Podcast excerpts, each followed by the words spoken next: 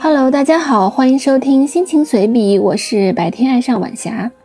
生活没有那么精彩，让我们享受现在吧。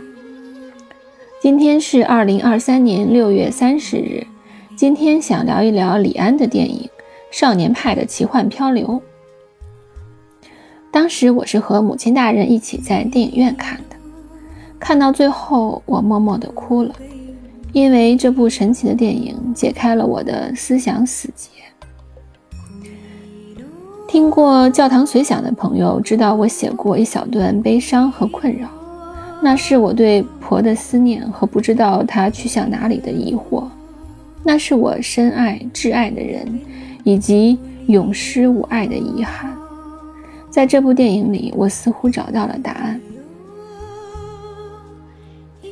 男主派经历神奇的海上漂流，终于重返陆地，看到了多种信仰。终于找回内心的平静，我的心路历程也是类似的。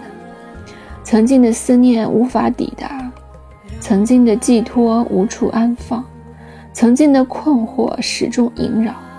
虽然没有日复一日的思虑，但是心底的黑盒子会不经意的打开，在无尽的黑夜里寻找一个人与一只虎。老虎既是外在的危险威胁，也是我们内在的恐惧犹豫。我们想制服它，压制它，然而它不屈不挠，顽强倔强，以至于我们想用美好的、善良的东西和它交换，仍然不能满足它的愿望。于是我们转变战术，允许它待在那里，只要不会威胁到我的生命和正常活动就行。这只虎是具象的，也是无相的，是现实的，也可以是想象的，是我们内心的战斗。当终于踏上陆地，老虎头也不回地走了。我甚至期待它能回头看我一眼，然而我的期待只是表达了我的留恋，作为多愁善感的人的留恋。而虎这种意象化的东西，怎么可能会有感情呢？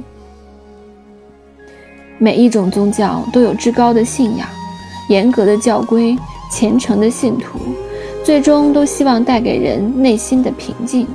从这个意义上说，有或者无是一样的。